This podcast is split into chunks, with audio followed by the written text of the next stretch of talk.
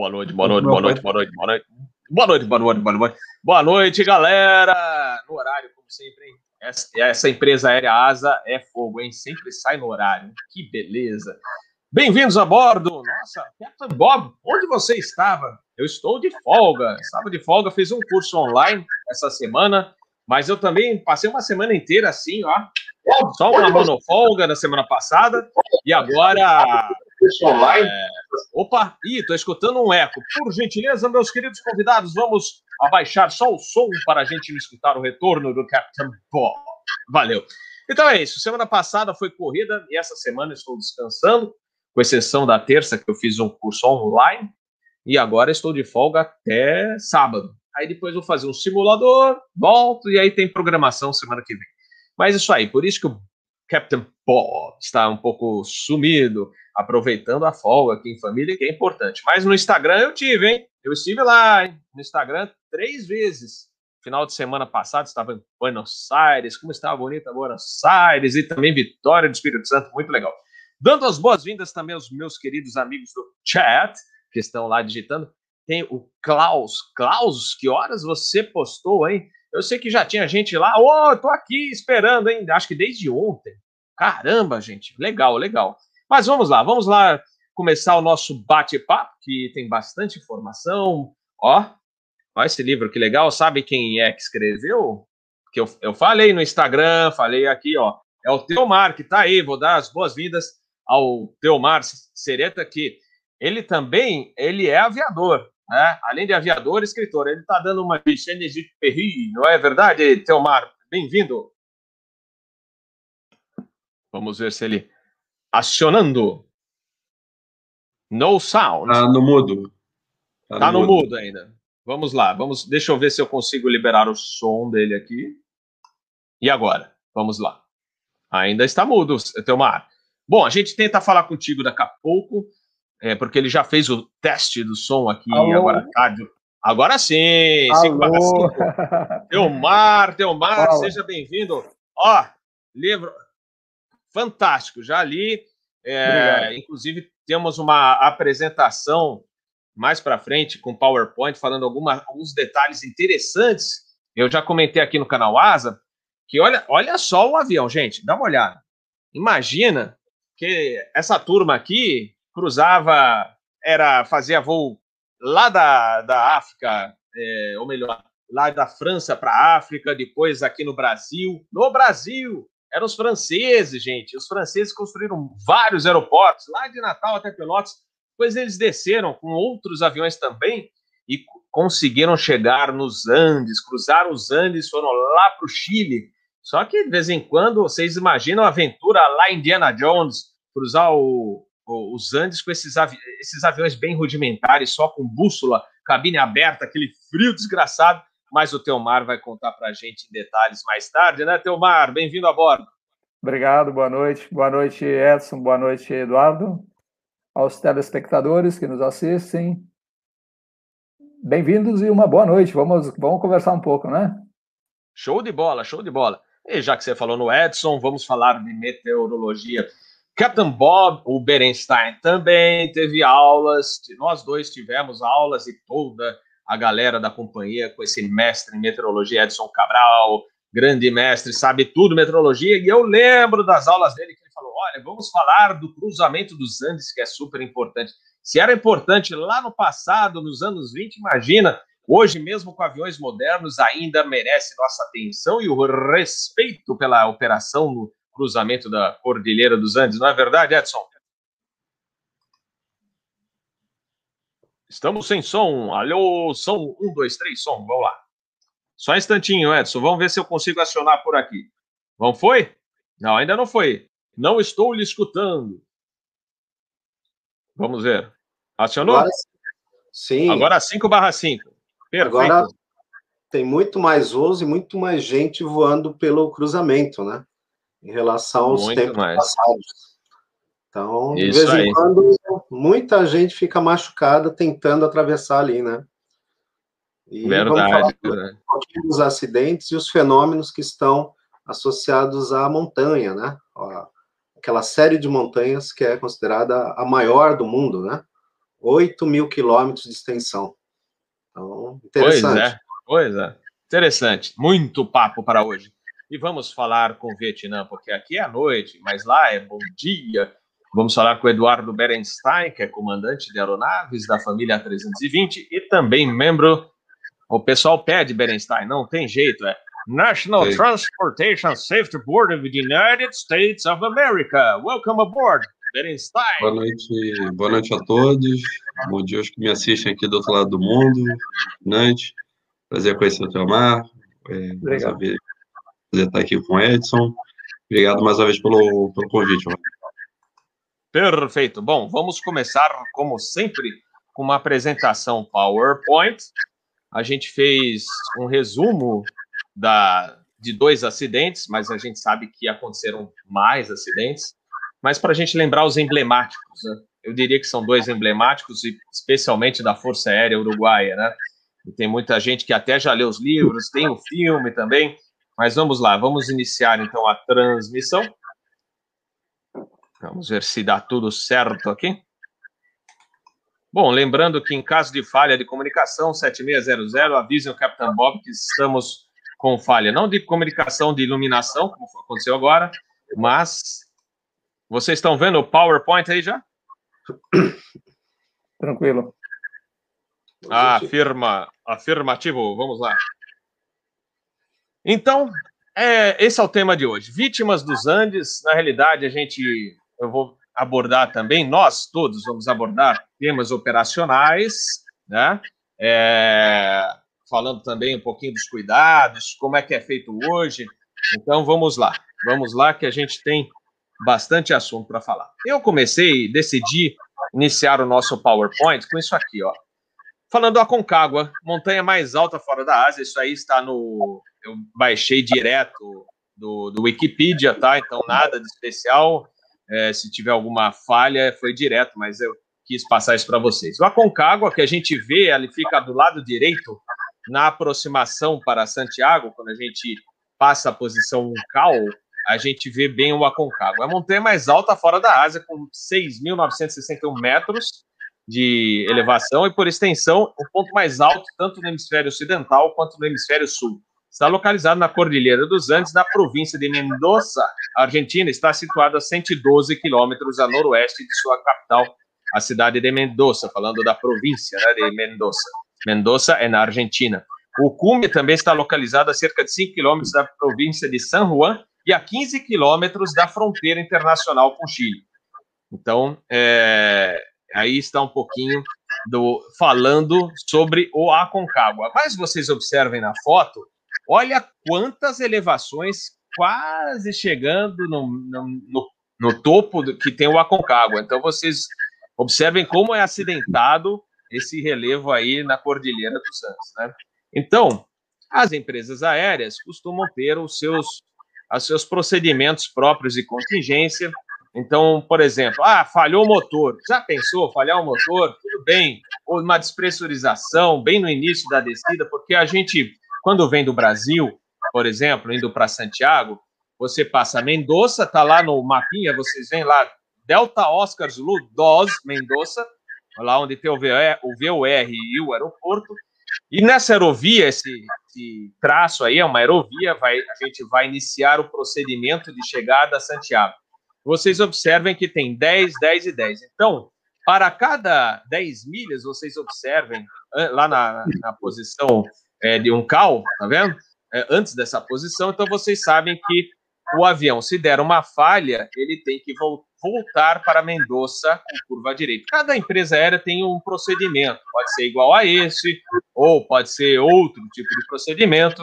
Então, vejam bem, olha os níveis possíveis de retorno. 30 milhas de Mendoza, é, aí você está.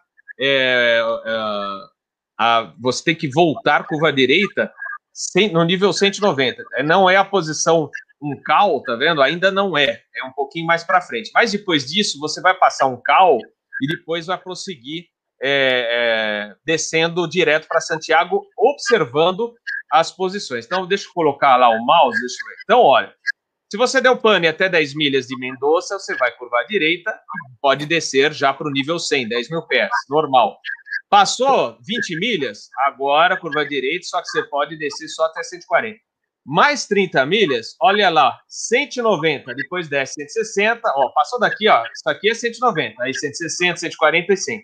Aí você fala, pô, mas e a despressurização, tal? Mas você tem que lembrar que nesses aviões que fazem o cruzamento da cordilheira, você tem que. É, tem, normalmente, o oxigênio dos passageiros são de, dura pelo menos 22 minutos. E nessas 30 milhas, rapidinho você passa isso, é, o jato cobre essa distância rapidinho e logo você pode prosseguir para o nível 100 e pousar com segurança Mendonça. Aí você vai andar mais 31 milhas, e aí que aqui não aparece, aí você vai passar a posição 1 cal, tá? É, e aí, nessa posição, que é realmente onde começa o cruzamento é, real da, daquela parte mais alta, aí você prossegue para Santiago, observando, logicamente, as restrições da carta. Mas olha só, gente, nível mínimo 190, 190. Olha aqui, ó. Olha se, não sei se vocês estão vendo onde eu estou passando mal. 10 milhas da aerovia, olha a elevação, 19.500 pés. Então, por isso que é, cada empresa aérea tem o seu é, é, procedimento de contingência. Então, é, aqui você vê é, até essa posição, você volta. Depois você prossegue. O recomendado é você prosseguir de acordo. Ó, você vai poder descer só até os 190. Tá, tá vendo? E aí vai prosseguindo é, conforme a carta de chegada lá em Santiago. Bom, e no passado? Como é que era isso? Porque hoje vocês têm um Airbus A320, você tem um 737-800, é, 737 MAX, 787, A350, 777. Vocês têm, é, por exemplo, a, os instrumentos indicando onde exatamente você está.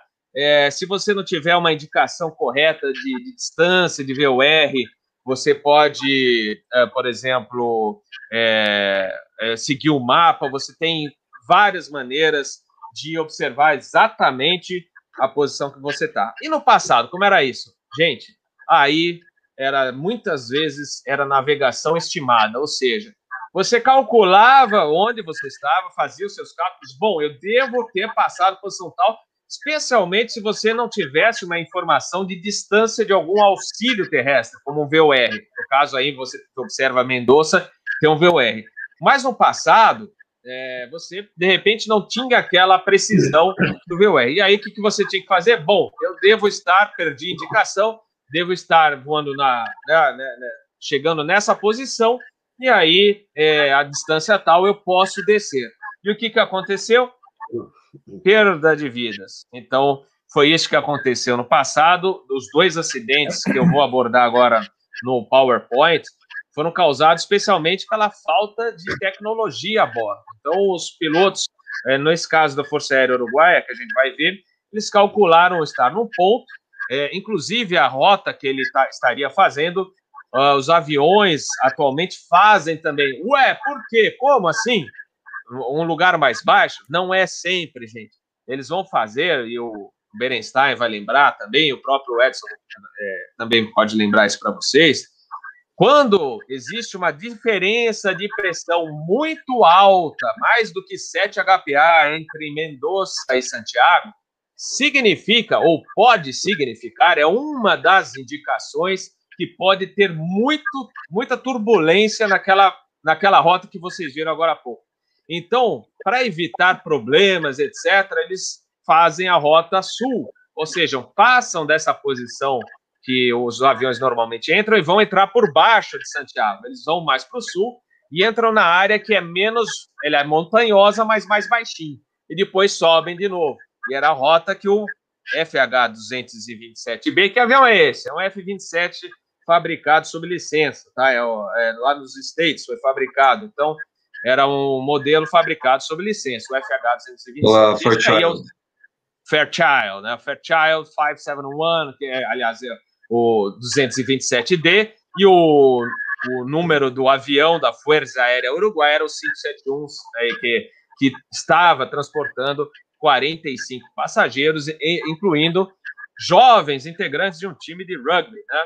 Então aconteceu em 13 de outubro de 72, né? talvez um dos mais emblemáticos na história das ocorrências da região dos Andes. Aeronave, então, 227D, e aí fazia o voo Montevideo a Santiago do Chile. Porém, tinha, ele fez, devido às condições meteorológicas, fez uma parada em Mendoza, né? Após uma escala em Mendoza, na Argentina, a aeronave seguiu no rumo sul para ultrapassar a cordilheira no ponto mais baixo, como a gente faz hoje quando tem muita turbulência no ponto normal. Como faziam os heróicos aqui, olha, esse é para o Teomar, ó, os heróicos aviadores franceses no serviço dos, correios, dos correios da Aeropostal. Eles também passavam lá mais embaixo para ir para Santiago, que era um pouquinho mais baixo. É, ele vai contar como é que era passar com aqueles aviões lá pelo, pela cordilheira. Mas vamos lá. Então, após atravessar as montanhas e ingressar em território chileno, o voo deveria iniciar a descida após a pa passar a região de Curicó e curvar à direita. O, o Berenstein, se não me falha a memória, tem uma posição Curicó, não tem ainda? Eu não, não lembro, eu acho que tem. É, agora, ela, ela, ela não está desativada, mas eu acho que ela não tem segmento em Eurovia mais. É, né? Eles, mudaram, eles botaram uma posição um pouquinho mais ao sul do que ela. É isso aí. E aí, então, é aquela rota que eu falei. Aí, depois de, de passar a cordilheira, tinha que virar à direita e subir, né, no rumo de Santiago. Só que aí, o que, que aconteceu? O, o erro de navegação estimada. Estava com vento muito forte, eles acharam que já tinham passado pela área é, é, é, já montanhosa, que eles podiam iniciar a descida, mas eles estavam muito antes da posição que eles achavam. Justamente pelo vento de proa forte, eles eh, não, não, não perceberam que ainda não tinham cruzado aquela área que, que eles tinham que, que ter já, que era mais segura, então eles iniciaram a descida antes, e aí acabaram colidindo. Essa imagem, eu deixei até sem som, é, é desse filme aí, Vivos, 1993. Então, é uma é, reprodução, né, uma, como mais ou menos teria acontecido. Alguns passageiros já foram morrendo na própria queda.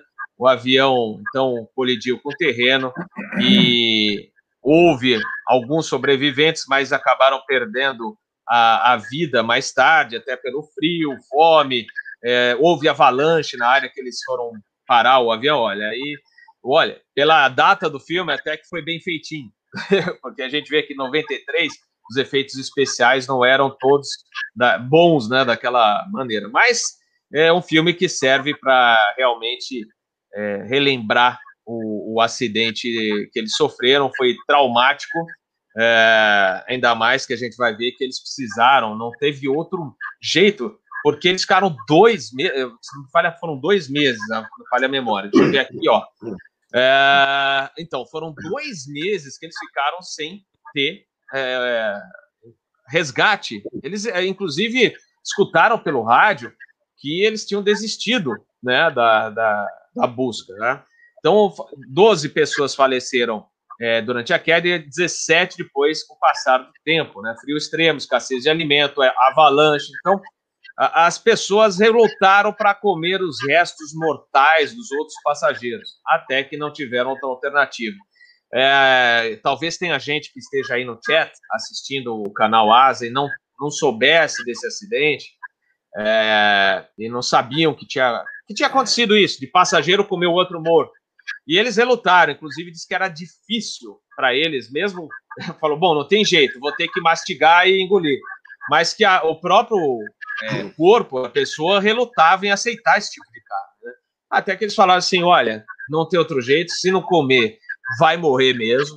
E alguns pensaram, como o Dr. Roberto Canessa, falou assim: olha, eu acho que onde eles estão, lá em outro plano, eles ficariam felizes de saber que estão salvando a nossa vida, né? E aí fala assim, eu acho que a gente vai ter que fazer isso, por mais horrível que seja, a gente vai ter que realmente comer e acabaram comendo. E aí conseguiram sobreviver mais um tempo.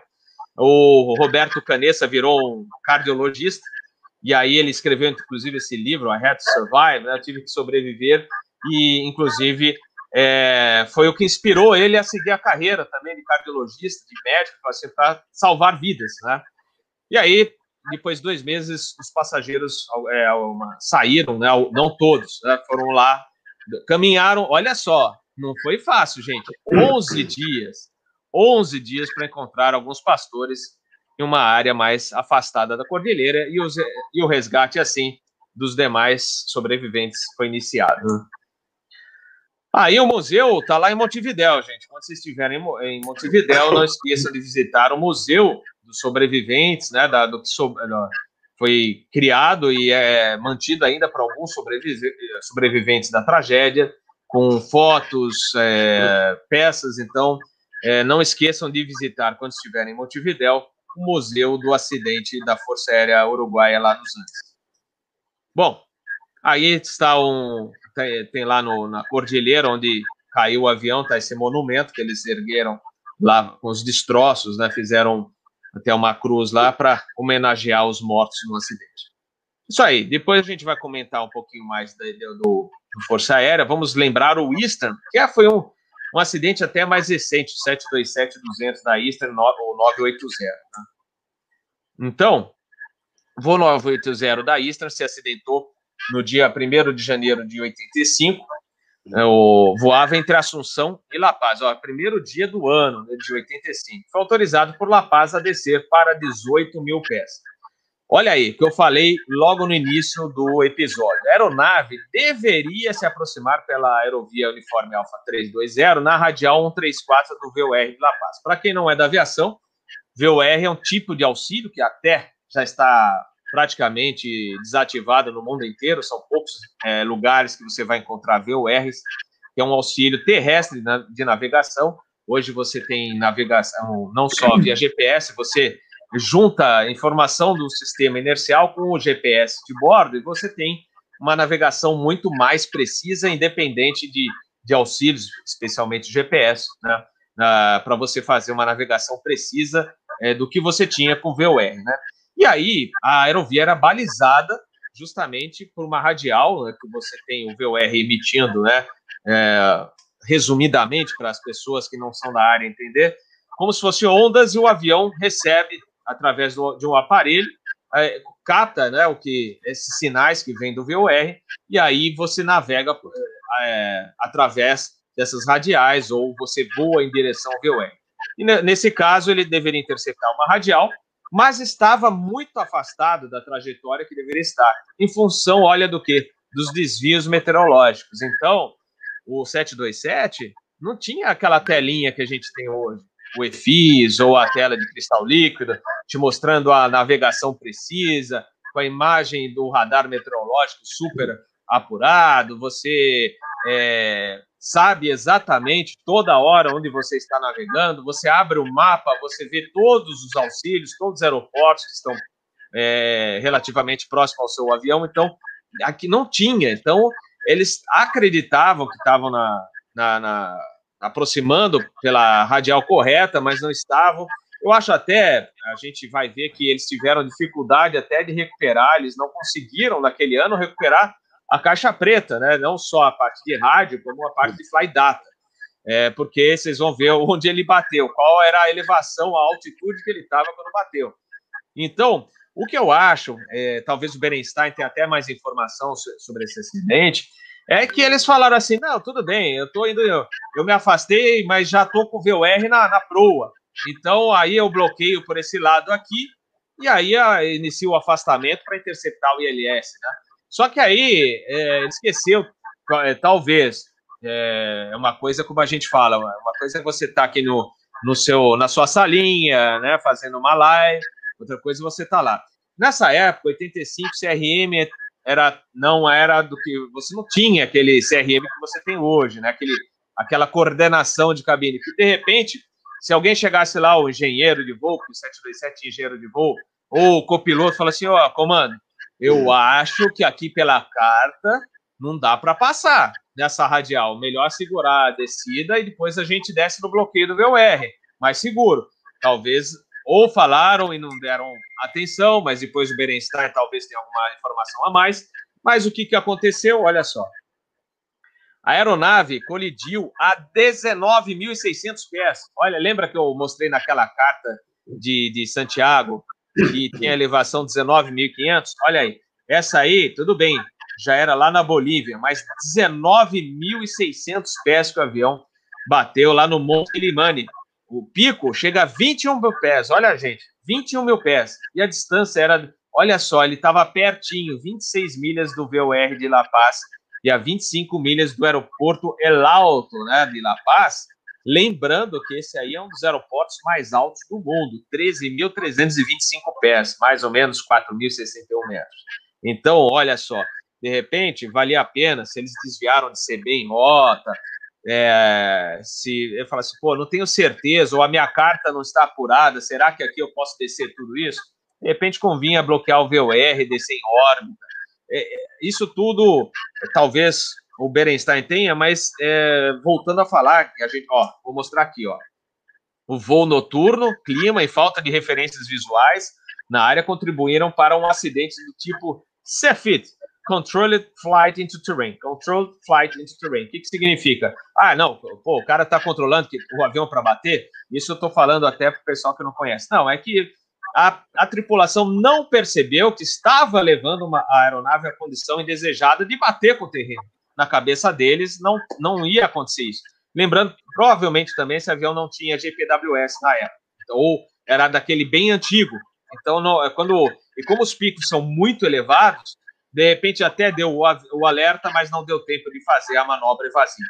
Ah, olha só, gente, como era difícil. Uma expedição foi organizada no verão seguinte para recuperar os gravadores de voo. No entanto, mau tempo e altitude obrigaram a expedição a voltar sem recuperar os gravadores. Olha só que ano, gente. Olha, o acidente foi 85. No início de 2000, junho de 2016, 2016, gente, uma expedição encontrou partes do gravador de voz de cabine e possivelmente o Fly Data Recorder. Então, total de vítimas era talvez por ser um, um avião voando à noite logo depois aí do ano novo, 10 tripulantes e 19 passageiros. Deu sorte que não tinha muita gente, mas infelizmente vidas foram perdidas. Então é isso que eu tinha para falar não, nesse debate aqui do, do PowerPoint. E aí eu vou deixar os universitários, no caso aqui, passando para o Eduardo Berenstein. You have control, my friend. Manda abraço. Boa noite aos que se juntaram agora, mais uma vez. É, então, realmente, o, o, os Andes, ele, eles são, a, a é, é, vou dizer assim, eles são uma parte da aviação do Cone Sul, desperta bastante interesse é, além de ser montanhas que estão nos níveis que a gente costuma, a gente costuma voar, é, geraram já alguns acidentes que, que foram bem feios. É, no caso, você estava acabando de falar do, do 980, né? É, você tem ideia, em 2016, eles descobriram alguns troços da, da, é, da caixa preta, e em 2017, no ano seguinte, eles descobriram uma fita. E a fita que foi descoberta não era da, da caixa preta, era uma fita de um seriado de televisão da década de 60 e, e até hoje estão procurando para tentar entender o que aconteceu no voo, mas pelo que a gente tem informação do, do radar, eles realmente fizeram esse desvio. O desvio não era seguro, eles acabaram descendo e acabou o que aconteceu. Mas também, naquela época, a, as cartas que a gente usava é, eram menos precisas do que a gente tem hoje. A gente não tinha o que a gente tem hoje, que é aquela carta de, distâncias em relação ao VOR e radiais protege a gente saber que naquela, naquele setor eu posso estar a tantos pés, eu não vou bater em nada. Isso foi uma coisa até desenvolvida depois, é, pensando nos acidentes que aconteceram nos, nos Andes, para gerar mais segurança para a tripulação tomar a decisão de continuar a descer, ou subir, ou não descer. É, você também, o sistema de controle de voo, é, ele também não conseguia ter precisão, muito, muitas partes ali daquela região não há cobertura radar, até hoje, na parte da Argentina não há cobertura radar, então tudo é trabalhado aonde eu estou, é, qual é a próxima posição, e assim vai. É, hoje, com o sistema é, digital de radar, você já consegue o próprio sistema prover a segurança do voo de relação a onde você está, sua altitude de segurança e quais pros que você pode tomar para evitar se chocar com alguma coisa. Existe uma coisa no, no ser humano que a gente acontece com a gente, e, é, a gente está voando, e a gente vê isso muito quando há uma falha de comunicação. Quando você tem falha de comunicação, o padrão é você manter o seu nível de cruzeiro até chegar em cima do ponto significativo do aeroporto, onde você vai fazer a sua descida é, do seu nível de cruzeiro até o nível que você vai conseguir fazer a sua aproximação. Por que eu estou dizendo isso? Porque quando é, isso é colocado para uma tripulação no, no, simulador, por mais que a tripulação saiba a regra, vários é, acabam optando por descer, é, e que é uma coisa que você não pode fazer. Por quê? Porque quando você está num voo controlado, e você já não você não está ouvindo, e você não está conseguindo transmitir, é, você não tem ideia do que tem de avião passando por baixo de você na hora que você começa uma descida. Então, isso é completamente inseguro. É a mesma coisa do que descer nos Andes, numa área onde tem a montanha, é, é, sem saber se você vai ou não vai bater nela. Então, isso é uma coisa da, da nossa, de ser goal-minded, que a gente tem que descer, porque se a gente não descer, não vai pousar. É, os procedimentos, naquela época, eles permitiam que a gente pudesse, é, nessa rota dos Andes, descer em determinados pontos, para que fosse mais fácil, na hora que a gente chegasse mais próximo do aeroporto, perder menos altitude para poder pousar mais rápido. Mas vocês veem, é, em alguns lugares isso ainda é, é, é, tratado de outra forma. Por exemplo, em Maqueti, pousar em, na Venezuela, a gente tem que bloquear o VOR da, do ponto mais alto e aí sim começar a descer e fazer um, um, um arco para poder pousar. Isso leva mais tempo, mas é a maneira mais segura, principalmente caso a gente perca, a falha de comunicação. A gente sabe que se a gente passar aquele ponto e iniciar a descida, do outro lado é mar, você não tem mais nada para bater. Então, isso foi uma decisão deles na época, eu acho que manter até hoje, é, tem muito tempo que eu não vou lá, de, de manter esse tipo de procedimento, porque ele é o mais seguro. Você bloqueia numa altitude bem alta o aeroporto onde você vai pousar e começa a descer ali. E isso daí te provê a sua, a sua separação mínima com os obstáculos. É, vou falar um pouco aqui da história da, da é, dos Andes. É, tem um, um, ponto aqui interessante que foi o tenente é, dele, Armando Cortinez ele foi um piloto da Força Aérea chilena que, com seu Bristol M1, é, começou a fuçar a, a, cordilheira tentando achar pontos onde ele conseguisse atravessar para Mendonça. E o primeiro voo, primeiro, primeira tentativa dele de é, passar para Mendonça, ele praticamente virou esse avião de cabeça para baixo, perdeu tudo que tinha a bordo, porque a, a cabine desse avião é aberta, então tudo que estava solto dentro da cabine, foi para o espaço sideral e ele voltou e contou para pra, as pessoas, falou assim, olha, eu tentei ali na cordilheira é, passar e o avião foi de cabeça para baixo. Todo mundo achava que aquilo era uma loucura, que ele estava inventando uma história. E, mas ninguém tentava, né? Então, todas as vezes que ele tentava, ele voltava contando uma história pior, que é o que o Edson depois vai contar para a gente do, do abaco de, de Harrison. É, e, e, ele tanto tentou que conseguiu um dia achar um caminho que levasse ele de, do Chile até Mendonça e depois voltasse em segurança. E isso ele acabou ganhando um mérito aeronáutico por, por ter feito essa façanha. E depois disso, não só ele, como outros membros da Força Aérea Chilena, começaram a fazer voos de, é, é, vou dizer assim, voos de experimento para ver onde os pontos da cordilheira eram mais baixos e onde os pontos da cordilheira eram mais baixos e mais seguros se passar voando, até achar um ponto que existe lá até hoje, que você consegue passar entre 6 a 8 mil pés. É, você passa, mas passa balançando bastante, mas um avião não pressurizado consegue é, cruzar a cordilheira, é, tornando possível esse tipo de avião é, é, trabalhar naquela rota. Mas é, hoje, com, como o Roberto disse, a segurança do que a gente tem a bordo facilita que a gente consiga saber onde a gente está, quais são os problemas que estão ao nosso lado. E isso, por muito tempo, a, a aviação ela foi um pouco negligenciada, é, porque a gente não tinha isso, é, e não tinham cartas que possibilitassem a gente entender naquela posição o que, que era o seu terreno de segurança em volta. Para você fazer isso, você tinha que achar um ponto comum no chão, traçar ele na carta e depois começar a desenhar círculos em volta para poder entender qual era a sua, a, a sua, seu, seu grau de, de, segurança ali.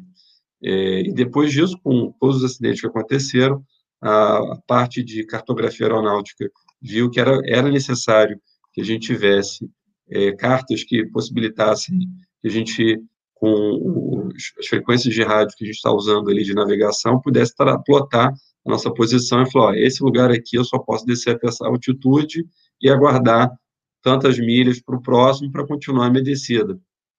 Então, é, depois de tudo isso, a gente conseguiu ter isso hoje, tanto que se a gente tiver que fazer um voo sem os sistemas é, de navegação automática, a gente consegue plotar essas posições fáceis com, com, com essa carta e fazer a travessia em segurança.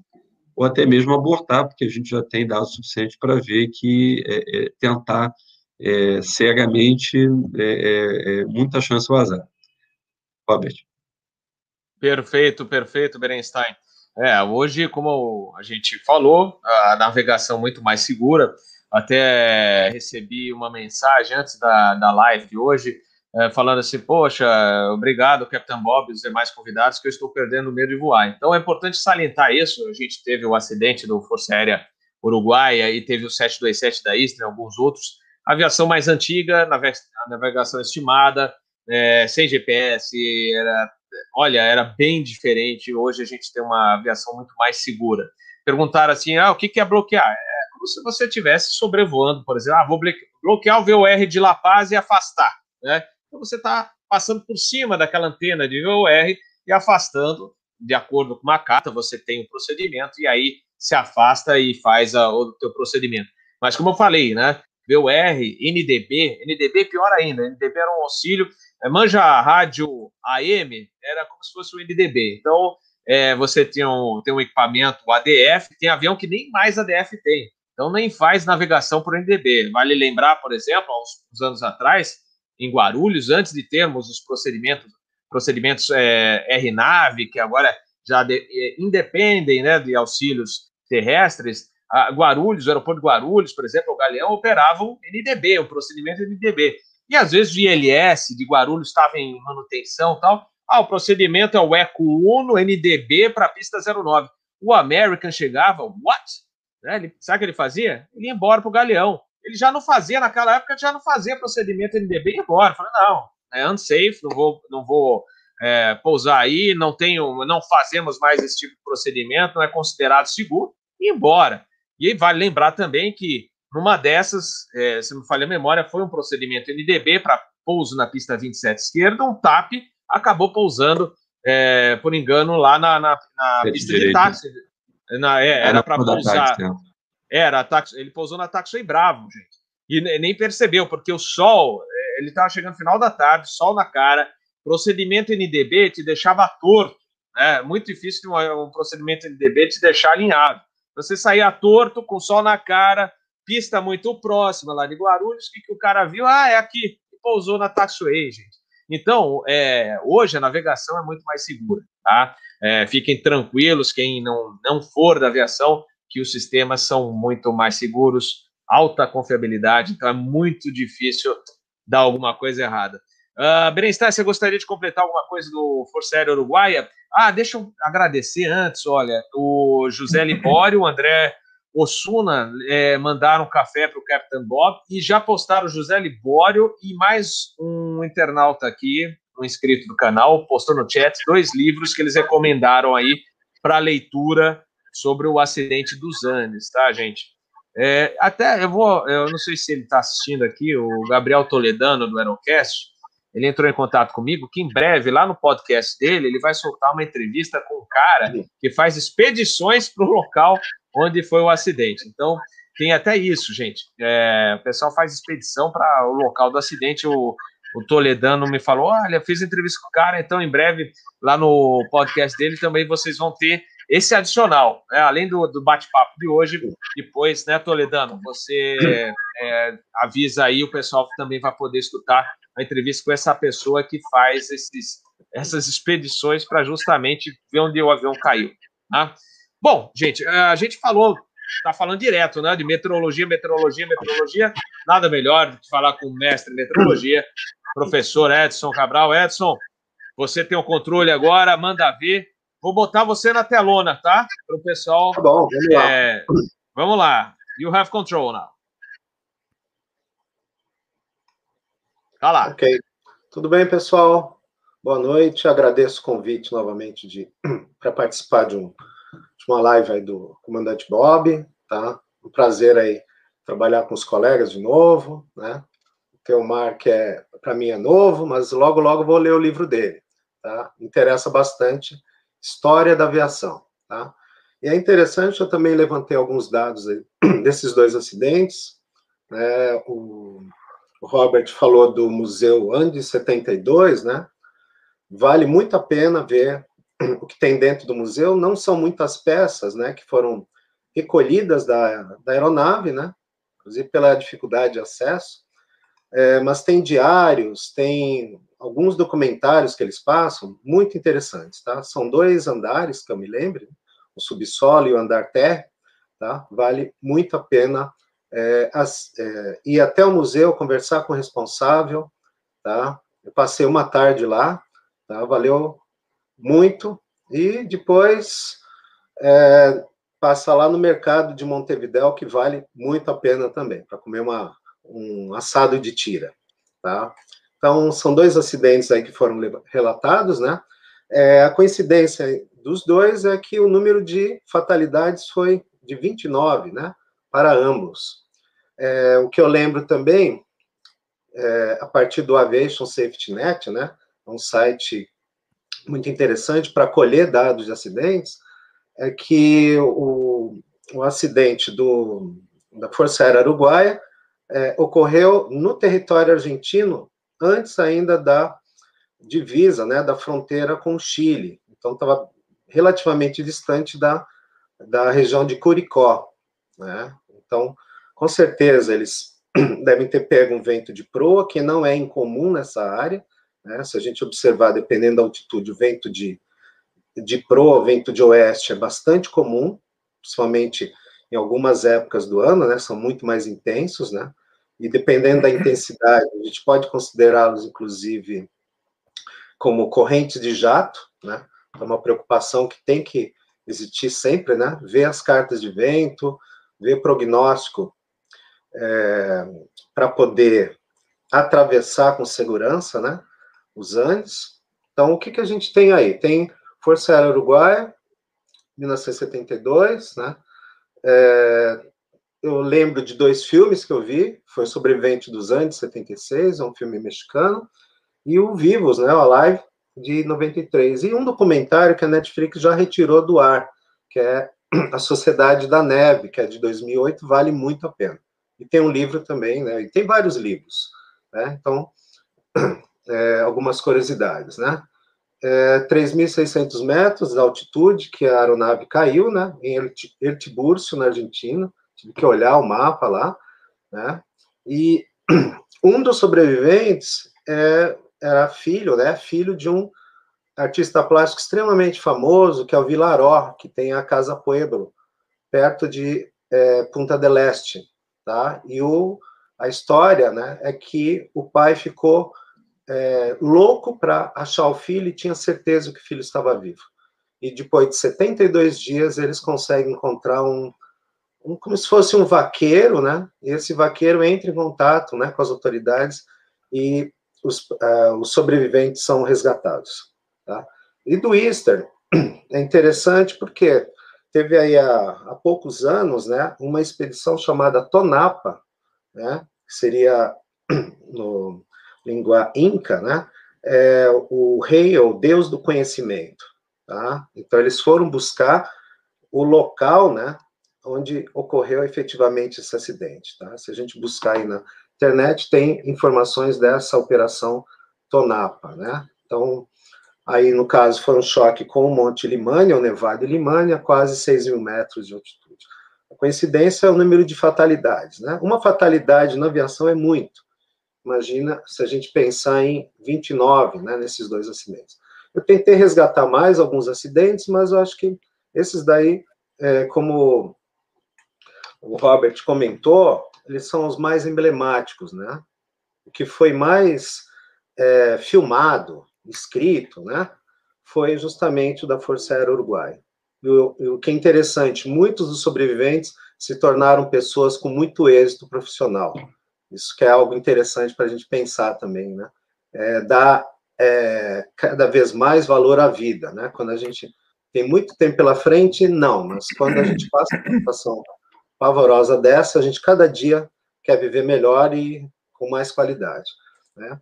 É, a Cordilheira dos Andes, né? Eu tive a oportunidade já de visitar várias vezes, né? Já fiz visitas na, na região de, do Equador, né? Até o Ushuaia, eu já conheci.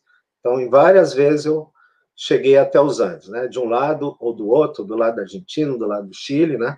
E é uma área, né? Essa extensão aí de quase 8 mil metros é uma área que me encanta bastante tá? pela paisagem, pela natureza que envolve, né? a natureza árida, a natureza montanhosa, a natureza florestada, a natureza nevada. Né?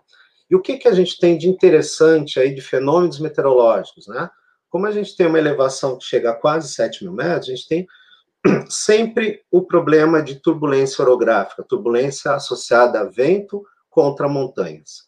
E se a gente tem muito vento de oeste, né, que o vento, que a gente considera aí como corrente já até, teoricamente, com 50 nós de velocidade no mundo todo, de oeste para leste, independente do, do hemisfério, a gente muitas vezes vai encontrar a condição de turbulência na cordilheira, tá? E onde que a gente vai ter condições mais críticas? Justamente no cruce, né? Na, no cruzamento da de Mendoza para Santiago. O Robert comentou, inclusive, da variação de pressão, né? A pressão é uma das formas é, que nos dá um indicador de probabilidade de é, turbulência, né? Orográfica na montanha.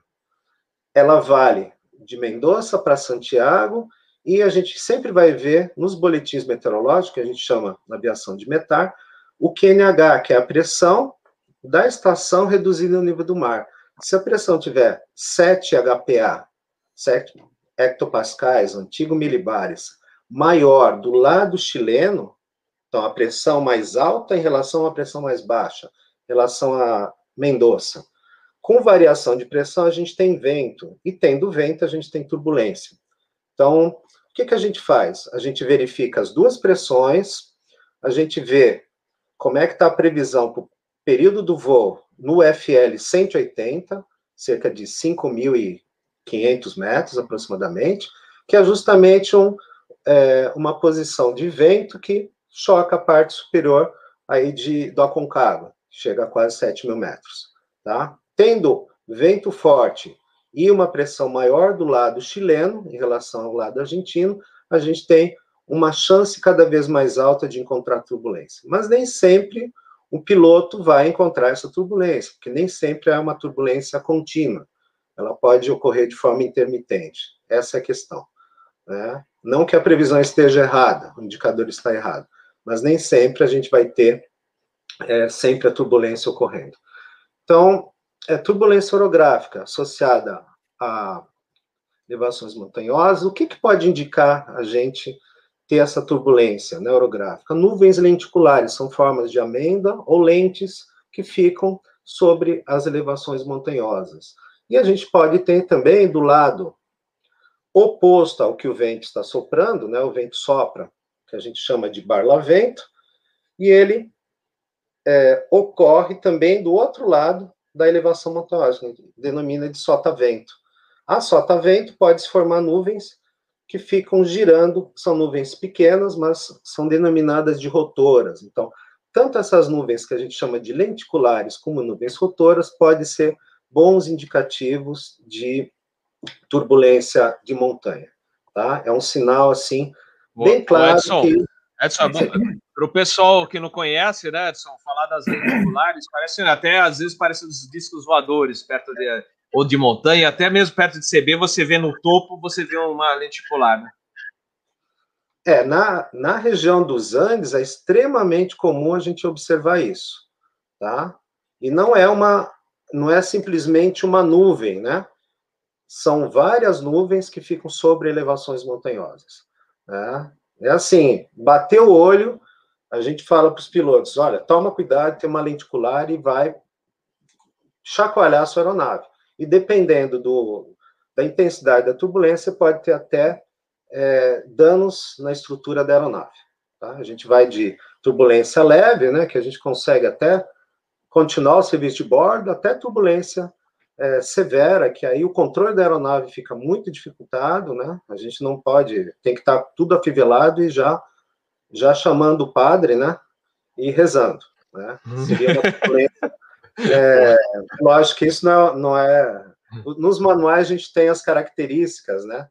É, qualitativas para cada tipo de turbulência. O serviço de bordo continua, tá todo mundo quietinho, né? E aí vai indo até a turbulência lá do daquele filme, né? Do é, ah, Perto Cintos, severa. Perto ah, Cintos, bom, tem, a, tem, a, freira batendo em passageiro, né? Ah, então, ah uma brincadeira. É, é, é, é, um clássico. Edson, deixa eu só até fazer uma, uma observação, já que você está tocando esse assunto.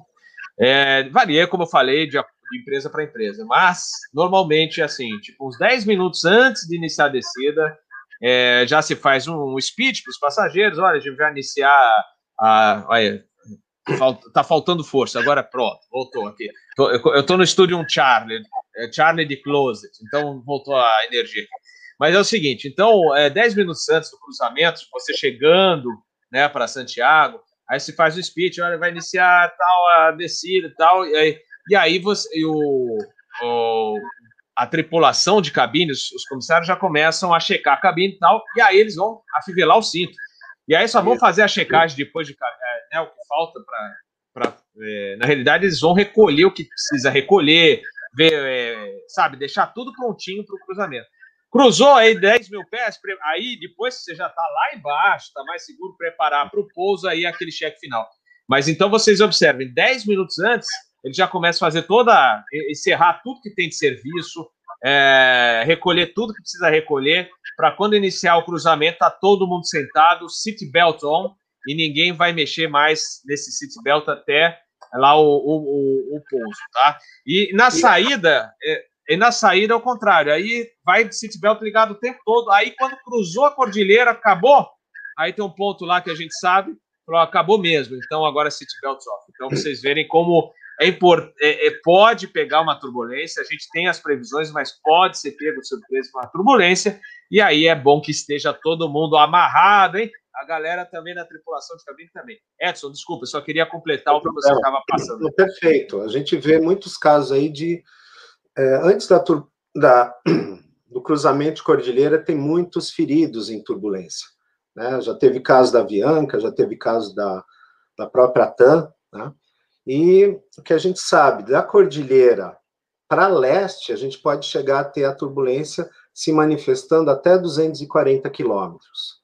Tá? Então, não é, não é nada simples, a previsão não é difícil de ser feita e não é uma ciência exata, o que a gente lê né, nas publicações, não é uma ciência exata. É, correntes de jato também é um fenômeno bastante interessante, pode ser corrente do bem ou corrente do mal, né? os japoneses usaram na Segunda Guerra, né, para mandar balões incendiários em direção aos Estados Unidos, não deu muito certo. Só que eles, provavelmente, a partir da observação de nuvens altas, né, eles perceberam que tinha vento muito forte lá em cima. Então, hoje, as aeronaves utilizam essa corrente a seu favor, né, para economizar combustível, economizar tempo.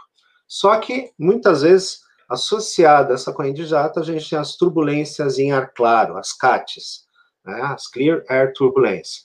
Então, elas podem estar associadas a esse vento muito forte, ou pode estar associado à proximidade da tropopausa, né? A gente sabe aí que tem, a gente está vivendo na troposfera, mas tem uma faixa de transição onde tem muita turbulência, principalmente onde tem corrente de jato, tá? E também elevações montanhosas, né? Não precisa ter uma elevação muito alta para ter turbulência, mas quanto mais alta a elevação, mais crítico é a situação. E tem um fenômeno muito interessante também que ocorre nessa na região argentina de a gente vai falar Salta, Jujuy, Mendoza, tá? Que é o vento zonda, né? A gente já ouviu falar na área de aviação do, do efeito do vento FEM, né? Dos Alpes suíços, mas a gente tem algumas similaridades desse vento, né? Que é o ar que desce do lado sotavento, então se o ar sobe sobre o lado chileno, ele vai descer do lado argentino. Só que ele desce aquecendo e ressecando muito. Então imagine Mendoza, em poucos minutos, a temperatura bater de 40 graus e a umidade chegar lá uns 10%. Com vento quente, seco, forte. E esse vento, na Argentina, é chamado então de vento zonda. Nos Estados Unidos, Chinook. No Chile, é chamado de Raco, tá? que pode ocorrer também do lado chileno. Tá? Na Inglaterra, Helm. Então, é um vento que causa muitos problemas de visibilidade nos aeroportos, né? causa muito problema ali por aumento brusco de temperatura nos aeroportos. A gente faz o planejamento para decolar com 25 graus, dali a pouco o vento sopra, né, reduzindo visibilidade, a temperatura sobe 10, 15 graus, em questão de minutos. Então, nessa região também é muito comum, né, é, a neve, né, provavelmente tenha sido que segurou a aeronave da Força Aérea Uruguaia durante uma noite, né, porque eles só decolaram na, no dia seguinte, né, eles eram obrigados, como avião militar, a não permanecer mais do que 24 horas no território ali Argentina, eles tinham que decolar mesmo para o Chile, então eles ficaram à noite lá por causa de mau tempo. E tentaram a travessia pelo sul, é possível que esse vento de proa, né, talvez até corrente jato, tenha feito com que eles é, caíssem né, antes do, de chegar na posição correta. É, a questão da neve, né? O que, que precisa ter? A gente às vezes vai para algum local esperando que neve, né? Bem, primeiro tem nuvem, né? Tem que ter nuvem, senão não vai ter o que nevar. E a nuvem, ela tem que ter características de bastante umidade, a temperatura tem que ser negativa, a base dela até o solo negativa, senão ela pode cair como neve e chegar como chuva congelante no solo. A gente vê muito isso na Argentina, no Chile, na, na Patagônia, né? E a gente precisa ter algum sistema que gere essa neve, né? além da altitude. Ou um sistema frontal, que ocorre nessas regiões, ou um ciclone extratropical, sempre com uma massa polar muito forte. Tá? Então, se a gente vai para a região dos Andes no período do inverno, né, é do hemisfério sul, no inverno a gente vai ter condições de vento muito mais fortes, turbulência mais severa, neve muito mais intensa. Se a gente for até o Ushuaia, paralelo quase 55 sul, a gente vai ter neve a partir de maio. Se a gente for indo em direção a latitudes mais baixas, até Bariloche, a gente vai ter neve a partir de junho, julho, né? E assim por diante.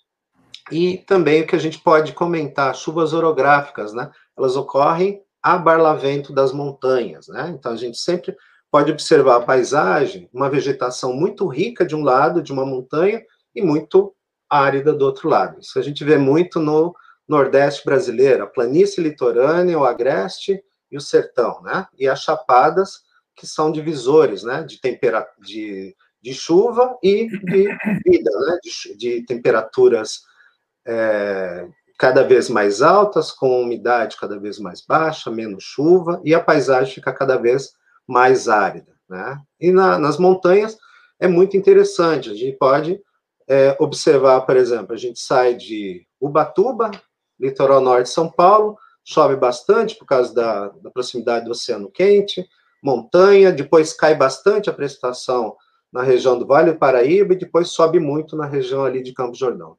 Então, o relevo é muito importante é, para a definição climática, né, para os voos, Variação de pressão é muito importante também. Quem voa nos primeiros voos aí na região da Mantiqueira tem que tomar muito cuidado, né? Tem muita variação de pressão, muita nebulosidade de um lado, né? Tempo seco do outro. E um último fenômeno que eu reputo como de é, características geológicas, são os vulcões. A gente já fez uma live aí falando de vulcões. Então, se a gente pegar lá do Equador até o Ushuaia, a gente vai ver vulcões vários em é, funcionamento, né, em atividade. É bem interessante isso. em relação à operação, né, a gente não se alongar muito. Bem, sempre que se planeja um voo, a gente levanta todos os dados meteorológicos, além de toda a parte de regulamentos, né, mas o que, que é relevante? Bem, a região dos Andes é extremamente específica para fazer voo, principalmente nessa área que é mais elevada. Então, levantar todos os dados meteorológicos, seja METAR, seja TAF, seja SIGMET, ARMET, as cartas SIGWX, que vão ter indicação justamente de onde tem turbulência já prevista, moderada ou severa, a corrente de jato vai estar prevista, e as cartas de vento, do nível que vai ser voado e dos demais níveis, principalmente do nível 180. E verificar reportes de pilotos de torre de controle de alguém que tenha tido problema ali, ó, foi reportado uma nuvem lenticular.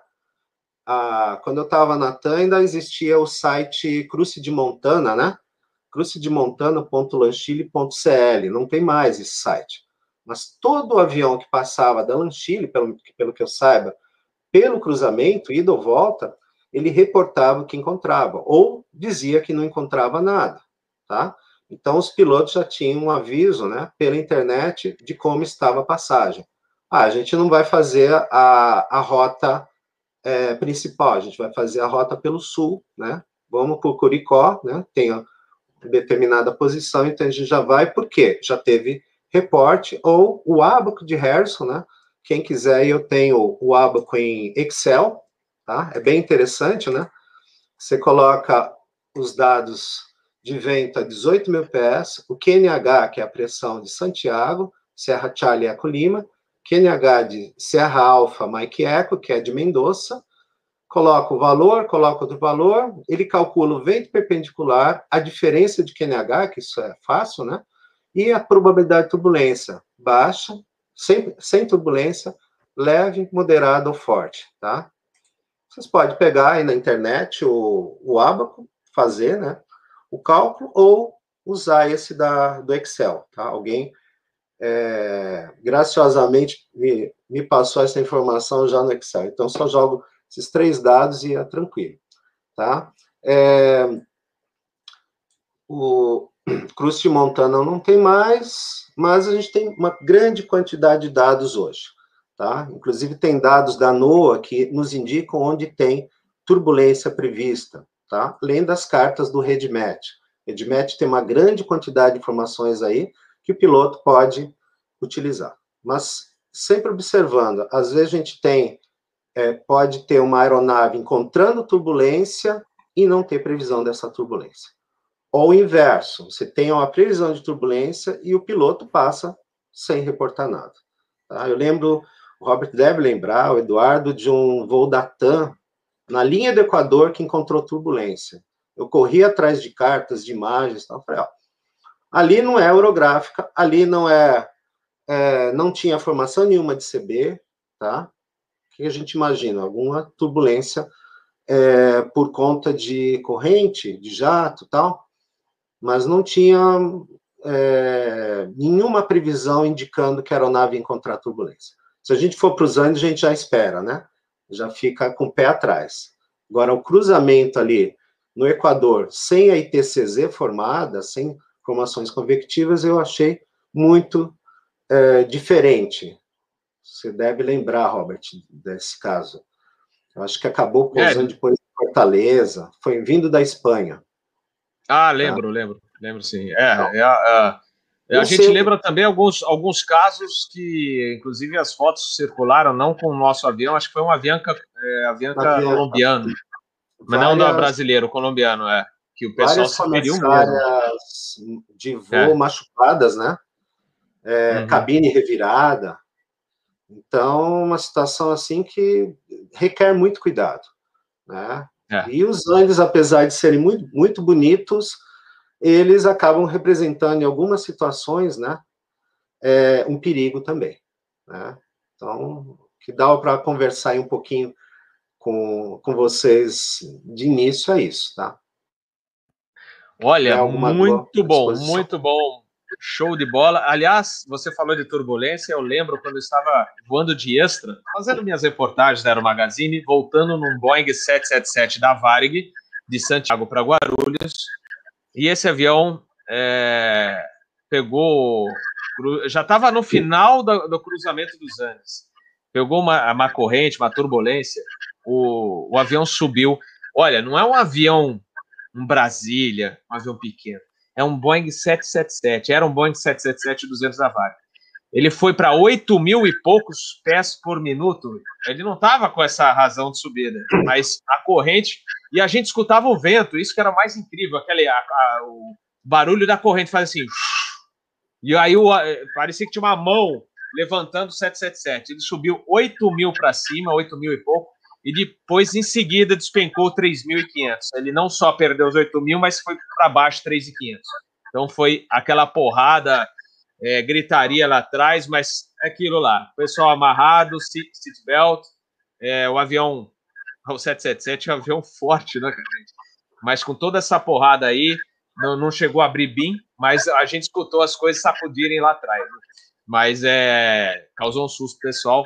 E olha, não tinha nada, viu, Edson? Nada de nuvem, nada. Era céu claro, mas pegou a, a porrada lá na saída de Santiago. Pegou a, Bom, gente, eu, a né? Eu, foi a CAT que ele provavelmente. pegou. Provavelmente. Foi, foi. Foi isso aí. Gente, CAT, eu vou passar para o teu. Você não, você não, identifica, né? Esse é o problema. É, esse é Ainda, é verdade. Né?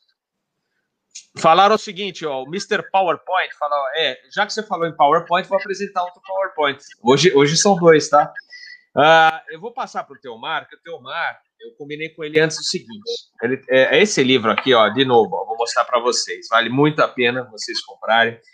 É, tem muitas aventuras né, desses heróis da, da aviação francesa que faziam correio. Gente, você fala, pô, os caras se matavam para levar carta.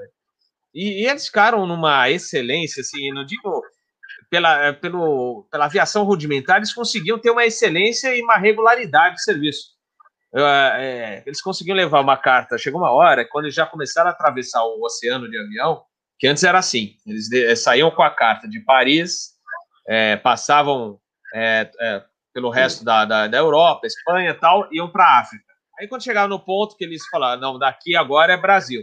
Então aí eles saíam de navio, ia até um ponto, e aí depois o avião de novo levava, descia lá de Natal e ia. ia e olha, gente, aquilo que eu falei no início: os aeroportos, muitos aeroportos. Base, sabe Santos? Eram os franceses que fizeram o primeiro aeroporto lá. É, lá, eu não sei se é onde está a base aérea, talvez o Teomar possa responder se é onde é, hoje está a base aérea lá de Santos, mas os franceses fizeram. Pelotas, é, por, Canoas, né, tinha uma área de pouso lá. É, eles fizeram aeroportos na toda a faixa litorânea, de Natal até Pelotas. Para quê? Para levar a carta que saía de Paris para Buenos Aires, depois ia para Santiago. Aí você fala, pô, mas espera aí, avião em 27, 29, 1930, levando, passando a cordilheira e não acontecia nada. Aconteceu, aconteceu sim. Ele vai contar dois casos rapidamente aqui para vocês. Antes eu vou apresentar rapidamente um, um breve PowerPoint para mostrar um pouquinho do livro da, da, dos aviões, para vocês terem uma ideia. Aí, quais eram os aviões? Então, deixa eu abrir aqui, só um instantinho que eu já passo para vocês. Vamos lá. A internet deu umas falhadas aqui, viu? A gente é, vai uma palmadinha aí, que há bom tempo aqui na área do Rio Grande do Sul, onde eu moro, aqui no Rio Grande do Sul, diz que agora é amigos, mas eles passaram assim. Agora tá, estamos em bandeira preta aqui no Rio Grande do Sul, ninguém pode fazer nada, não pode assistir aula na escola, não pode sair, tossir fora e tal. E aí eles pegam um dia de semana que as crianças estão aqui fazendo aulas online, a gente tem home office, tem que fazer um monte de coisa. Só, olha, a gente vai passar a manhã inteira aqui fazendo manutenção, tá? No dia de semana. Bem legal, hein? Passou o recado, eu Foi passado o recado, então, para vocês. E agora tá falhando, eles fizeram, era para melhoria do sistema, mas tá falhando de novo, tá? Eita, nós, viu? Vamos lá, vamos dividir a telinha com vocês aqui. Só um instantinho. Então, tá aqui. Vocês estão vendo o PowerPoint? Alô, galera? Pode, pode rodar aí. Então, é isso aí. Olha lá, nas asas da linha do, do tempo. Né? Saint-Exupéry e os companheiros deram postale, né? por Teomar Benito Sereta, que é este nobre é, colega que está hoje nos acompanhando aqui na live. Tá? Além de aviador, então, ele também é escritor. Tá? Heróicos Aviadores. Olha o avião que eles faziam toda essa façanha, gente. Então, nós tínhamos vários tipos. Olha, esse é o Breguet 14, o, o Latte 26, Latte 28. Olha só. Vocês imaginam? Eu vou mostrar daqui a pouco. Deixa eu ver se. Olha, esse aí eles cruzaram os antes. É isso, Teomar? É, exatamente. Poté 25. Poté 25 Olha cruzava, ligava Hoje Mendoza a, gente... a Santiago. Hoje a gente chega de Airbus a 320, chega de 737 MAX, 787 a 350 e os caras cruzavam os Andes nisso aí. E olha só também aqui, ó, esse avião, Latte 28.3, ele cruzou o Atlântico. Aí eu falo assim, ah, meu Deus, o meu radarzinho, ah, porque não sei o que, estou muito baixo, vou subir. Olha, os caras cruzavam só com nesse avião, gente, o Oceano Atlântico, à noite à noite, tá? Mas tinha que ter lua cheia, tá? Mas com bússola e aí a coragem desses aviadores, incrível, né? Muito legal. Olha aí, Aeropostal então transportavam balotes de postais de Paris a Santiago nos anos 20 e 30, tá? Olha o mapinha, isso inclusive o Teomar que fez para mostrar, olha, eles saíam, deixa eu botar o mouse aqui, ó, saíam aqui de cima, que faziam tudo isso aqui, era navio, depois passou a ser feito em avião e chegava até aqui. Depois eles fizeram várias ligações, fizeram também em Paraguai, fizeram ligações na Venezuela. Então, ele, então os, os, franceses construíram os aeroportos ao longo da costa brasileira, de Natal a Pelotas. Não, essa imagem, logicamente, não é da costa brasileira, porque tem neve, mas é, é importante salientar isso aí. Olha aí, então chegava a sua cartinha por via aérea. Olha lá, 1929, verdadeiros ases que iniciaram a travessia regular do Oceano Atlântico e da Cordilheira dos Andes em suas máquinas rudimentares. Uma grande aventura. Aí, alguns, a gente vai mencionar três, que o, o Teomar falou de várias pessoas envolvidas né, no, no, no projeto da Aeropostale. Esse aí é um grande aviador eu aposto assim, tem gente aqui da antiga fala assim, engraçado, eu já ouvi falar desse Antoine de Saint-Exupéry, lógico, ele escreveu O Pequeno Príncipe, que é o livro mais famoso dele, ele escreveu mais, tá? Ele, é, infelizmente, morreu durante a Segunda Guerra, num Lightning, tá? Mas é, foi grande aviador e sabe do que mais? Ele passou pelo Brasil algumas vezes, tá? E morava em Buenos Aires, ele casou inclusive por lá. Só para vocês terem uma ideia, né? Outro famoso, olha, Jean Mermoz, esse também é outro. Ele sofreu também um acidente quando começaram a cruzar os Andes na volta. Aí o Teomar vai contar para vocês. Aí ele vai, vai passar os detalhes. Vai falar da aventura a lá Indiana Jones, tá? E mais um aí. Esse eu vou até vou pedir para o nosso amigo Teomar falar com a pronúncia francesa correta. Fale, pode mandar ver, Teomar. Fale lá. Henri. Henri Guilhomet. Aí, Henri Guilhomet. Aí, tá aí. Esse é outro é, grande aviador é, francês que cruzou os Andes. Ele fez várias, várias viagens. Nunca deu nada? Olha só. E deu. Pão! Esse é um dos acidentes mais famosos nessa época. Acidente dos Andes, a milagrosa sobrevivência. Olha, não foi tanto tempo quanto os uruguaios ficaram lá, mas ele passou por um apuro desgraçado. Ele mesmo não acreditou que conseguiu sobreviver, né? Então, e o avião foi recuperado, né? É, mas o, o Teomar vai contar para a gente essa façanha. Então, tá aí. Esse é o livro, não esqueçam, né? Depois ele vai passar é, os detalhes. Tem muito mais aventuras, é, dessa turma pelo Brasil, inclusive. É, e aí o nosso amigo aviador, escritor, tá a foto dele aí. E agora ele está aqui com a gente no canal Asa para passar um pouquinho. Eu, eu combinei com ele. Teomar, então você vai contar para a gente ah, as, as duas facetas, né, os dois acidentes a lá Indiana Jones, como essa, esses dois sobreviveram. Pode começar com o Mermosa e depois vai para o Henrique. E o Have Control, vou botar você na telona, tá?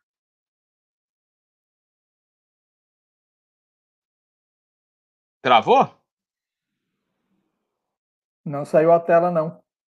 Espera aí, só um instantinho, vamos lá.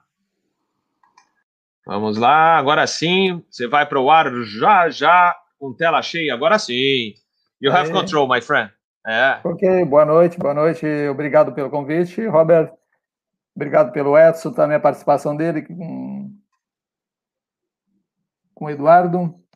Foi muito gostoso ouvi-los. E, bem, a participação minha aqui terá que ser breve, porque se é para contar detalhes é muito demorado e é muito até animador, né? Mas a Cordilheira dos Andes, ela, na verdade, começa desbravada já em 1918, isso faz mais de um século, né? Quando Luiz Candelária fez um, a primeira travessia na parte mais baixa, na altura de Concepción, e daí por diante houve vários aventureiros do lado chileno e do lado argentino, né? Eu acho que uma das travessias mais emblemáticas, Robert, para completar aqui, para acho que está no meu livro aí bem detalhado, foi a do aviador argentino Vicente Almandos Almonacid, que ele, ele, ele sempre teve um, um quesinho a respeito da travessia, porque sempre dizia que era uma a barreira intransponível. E ele era meio maluco, cara. Ele lutou na Primeira Guerra Mundial, com a aviação francesa e foi o primeiro a voar à noite, fazer voo noturno, foi preso por isso. E quando ele voltou à Argentina, ele, ele fez um desafio: eu vou cruzar a cordilheira à noite. E foi o que ele fez. Eu não vou contar detalhes, porque está no livro muito bacana. Ele foi posar lá em Vinha del Mar, em plena madrugada, lá num, ao lado de um vinhedo, né? Mas cruzou a noite de Mendoza a Santiago, aí a Valparaíso. E hoje a Cordilheira dos Andes existem várias, inúmeras histórias e ela se transformou na, num verdadeiro cemitério de, de aviões e cadáveres eh, que permaneceram permanecem na cordilheira. É só ler as, as revistas chilenas e argentinas que a gente tem inúmeras histórias que relatam esses fatos. Bem, a Aeropostale, se não me falha a memória, foi uma das primeiras empresas a, fazer transporte regular com voos comerciais sobre a Cordilheira dos Andes, ligando Santiago a, a Buenos Aires e vice-versa via Mendoza. E então nós temos a história do, de dois aviadores, né, pioneiros, o, começando com João Mermoz, que já em 1928 fez uma primeira cruzada na Cordilheira dos Andes e levou dois dias. Ele fez em duas, duas passagens, aliás, dois dias para fazer a passagem, né? Eu presumo, eu não achei materialidade para saber o trajeto que ele fez, mas ele fez com o Latte 25. O Latte 25 é um monoplano asa alta com um motor de 450 HP, só que não era um avião qualificado para fazer a, o cruzo, o cruzo da, da cordilheira de forma regular, né? Não era um avião adap, uh, preparado para isso. Mas ele fez a primeira passagem para fazer uma, uma exploração de como e onde cruzar a cordilheira, né? E ele deve ter feito isso. Não sei se vocês já ouviram falar do, do vale é, do, da passagem do Cristo Redentor, onde também tinha o vale do Transadi, Trans, Transandino é um trem que foi feito há 100 anos atrás, a ligação de Buenos Aires com Santiago. Hoje está lá só a, alguns registros da, daquela ferrovia. E ali a passagem no Cristo Redentor tem uma, um ponto na fronteira que tem um. Acho que o topo chega no máximo 3.800 metros de, de, de nível, né? Então ali era uma passagem presumível para ser cruzada. E essa passagem o Mermuz deve ter feito no início. Né? Depois ele foi explorar, com o avião lá T-25 não era possível fazer isso, de forma regular, ele foi explorar uma outra passagem mais ao sul, na altura de San Antônio Oeste, com Concepción, onde a cordilheira chega em torno de 3 mil metros. E aí que está a história dele, quando dia 28 de fevereiro de 29, ele com seu mecânico Colenô, mais um passageiro ilustre, vai fazer essa primeira exploração. E você imagina, está dentro do Latte 25, biplace, aberto, hum. e, e você está cruzando a cordilheira, está lá no meio da cordilheira e pensa assim: e se eu tiver uma parada de motor aqui? E de hum. repente, pá, parou. Olha que Mermosa. eu admiro Mermosa, é um piloto fora da curva até hoje, por sinal. Eu acho que na aviação francesa ninguém superou a fama desse, desse aviador. Ele é o, acho que é a personalidade máxima da, da aviação francesa, né? Então, quando ele, ele, ele certamente estava apreciando a cordilheira e de repente parou o motor, repentinamente parou a hélice, o que, que ele fez? Ainda bem que era fevereiro, não tinha gelo na, na montanha, né? Não tinha, estava degelada a montanha, né? E ele visualizou uma aresta em cima de uma, de uma montanha. Ele pensou assim: aquele é o meu porta-aviões, é lá que eu vou jogar o avião. E foi jogou o avião naquela, naquela aresta, coube sob medida, olha só, coube sob medida na largura, e a extensão foi o suficiente para depois tirar o avião de lá ele, ele não conta, eles não contam qual é que foi o problema da parada do motor, mas provavelmente foi formação de gelo no carburador e houve obstrução, isso a gente sabe que houve, né? Mas não sei porquê. E ele pousou o avião, a forma de canguru, né? E, e por sinal, a, a rampa era tão violenta que, como o avião não tinha freio, ele pulou fora do avião e tentou calçar o avião segurou nos montões, caçava o avião, cara, com o próprio peso com o corpo, né? Aí o Colenô, que era o mecânico, saltou para baixo, pegou uma pedra e calçou a roda. Olha só. Parece Colenô coisa de Fred Flintstone, hein? Então, é, Marcos, parece lembra exatamente, do Fred Flintstone. Exatamente. Aí desobstruíram o carburador, aí tinha que preparar a pista, né? Aí foram arrumar a pista, tirar as pedras do caminho, e, e aí levaram o avião lá para o alto da montanha e despencaram ladeira abaixo, eles chegaram em Santiago do Chile no final da tarde, né? Bom, isso foi um incidente, não foi um acidente, foi um incidente, né? Eles safaram bonitinho daí. Aí ele permaneceu, do dia 28 de fevereiro, ele permane permaneceu em Santiago até dia 9 de, de março, quando ele foi explorar o retorno via Copiapó, Olha, Copiapó é uma cidade ao norte, 680 quilômetros ao norte de Santiago, né? Ora, lá a Cordilheira dos Andes, o ponto mais baixo dela deve ser em torno de 4.500 metros. O Latte 25, o teto máximo dele é 4.500 metros. Agora entra a história do, do nosso amigo Edson aqui. Quando ele decolou de Copiapó para retornar à Argentina, ele foi forçando, né? Forçando o Latte 25, foi vencendo, foi subindo, e o avião foi até até o limite dele. Aí, essa, ele pegou uma turbulência, quando ele chegou próximo de uma crista, de uma montanha, ele pegou uma ascendente e o avião subiu. Só que quando ele cruzou, ele pegou a descendente e aí foi o caos. Aí o avião foi jogado contra os penhascos da outra ladeira da montanha e, impotente de, de, de, de continuar o voo, ele jogou o avião da mesma forma, só que aí a montanha está gelada, né? Mesmo em março, a, naquela altitude, 15 graus negativo, tinha neve, né? Tinha gelo na montanha. Ele jogou o avião numa rampa também e ele colenou. Aí estava só ele colenou, o próprio mecânico dele. E, e, veja bem, cara, ele, ele estava tanqueado, porque ele tinha que fazer um voo longo, né? Ele estava com o avião pesado e quebrou o trem de pouso, cara quebrou o trem depois. O, o mecânico, fez uma avaliação e disse: Meu filho, não tem como nós sermos daqui desse jeito, não tem maneira. O nosso negócio é ir embora a pé aqui.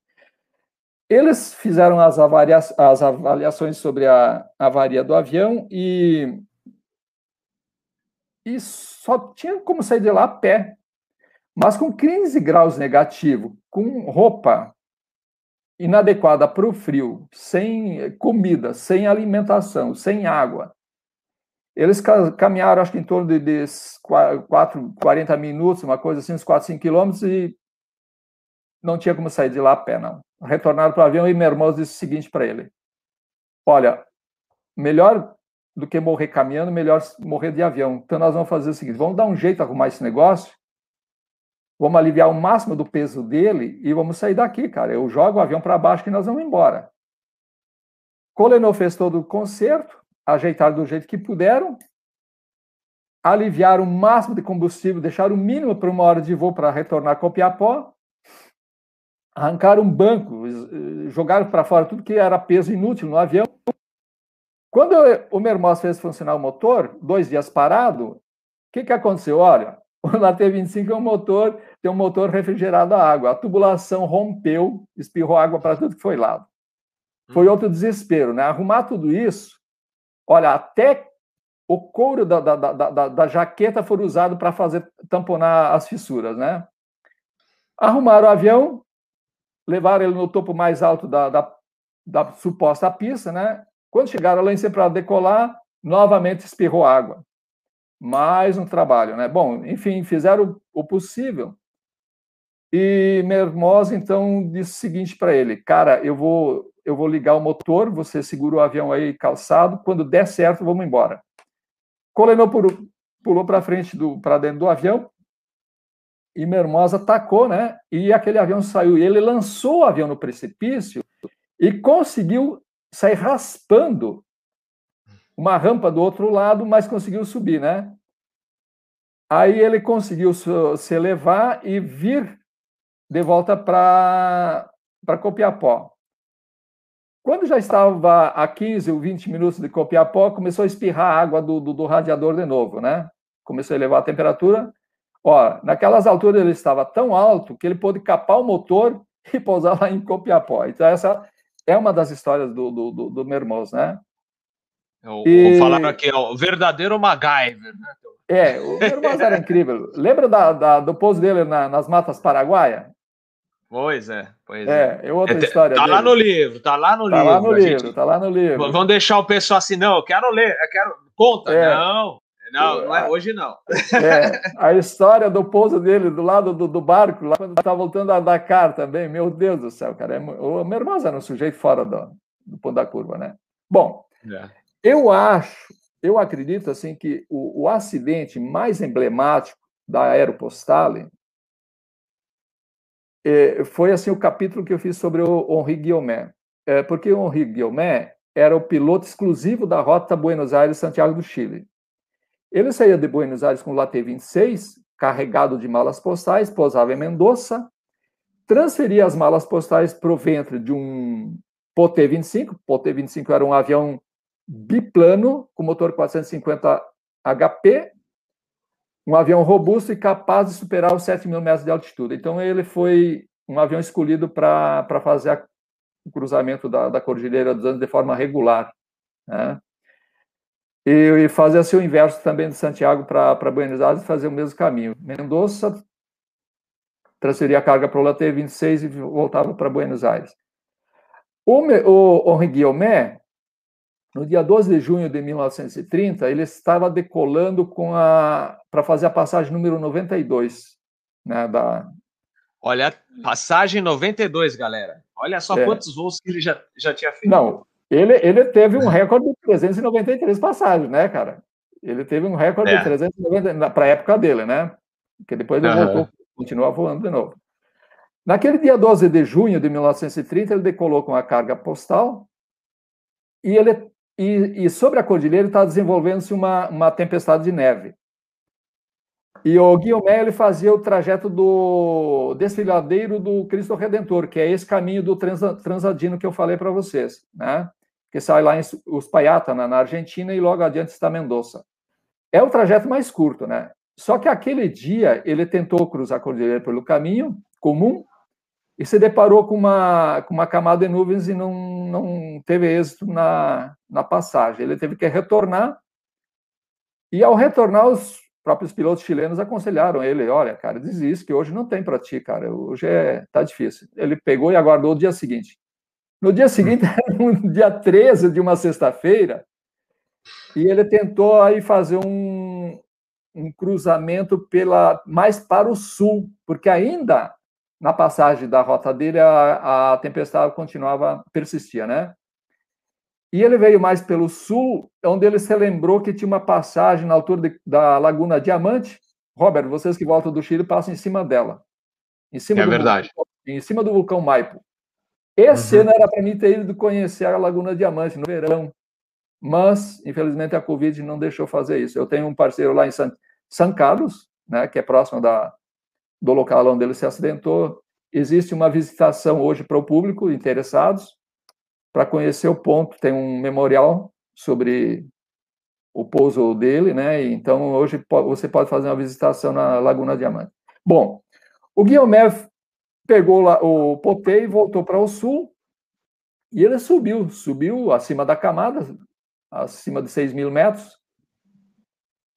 E, e quando ele estava mais ou menos já quase para cruzar a Cordilheira dos Andes, ele foi aspirado. O Edson, ele foi aspirado por uma descendente para dentro da camada. Você imagina o que é isso? Ele está voando num, num avião de nacelle aberta, cara, todo, todo enjaquetado, e de repente lá, se aspirado para dentro da cama sem instrumento, sem horizonte, sem nada. O avião entrou dentro da camada desgovernado, porque ele pegou uma turbulência violenta, né? Quando ele furou a camada, ele saiu debaixo da camada, ele, ele teve uma sorte tão, tão danada, porque ele saiu em cima da Laguna Diamante. E a Laguna Diamante é cravada dentro da Cordilheira dos Andes, cercada por montanhas. Entende? É tipo uma, uma bacia enorme, não muito longe do vulcão Maipo, que está a, a, mais de 5 mil metros com o seu cone uh, né, de altitude.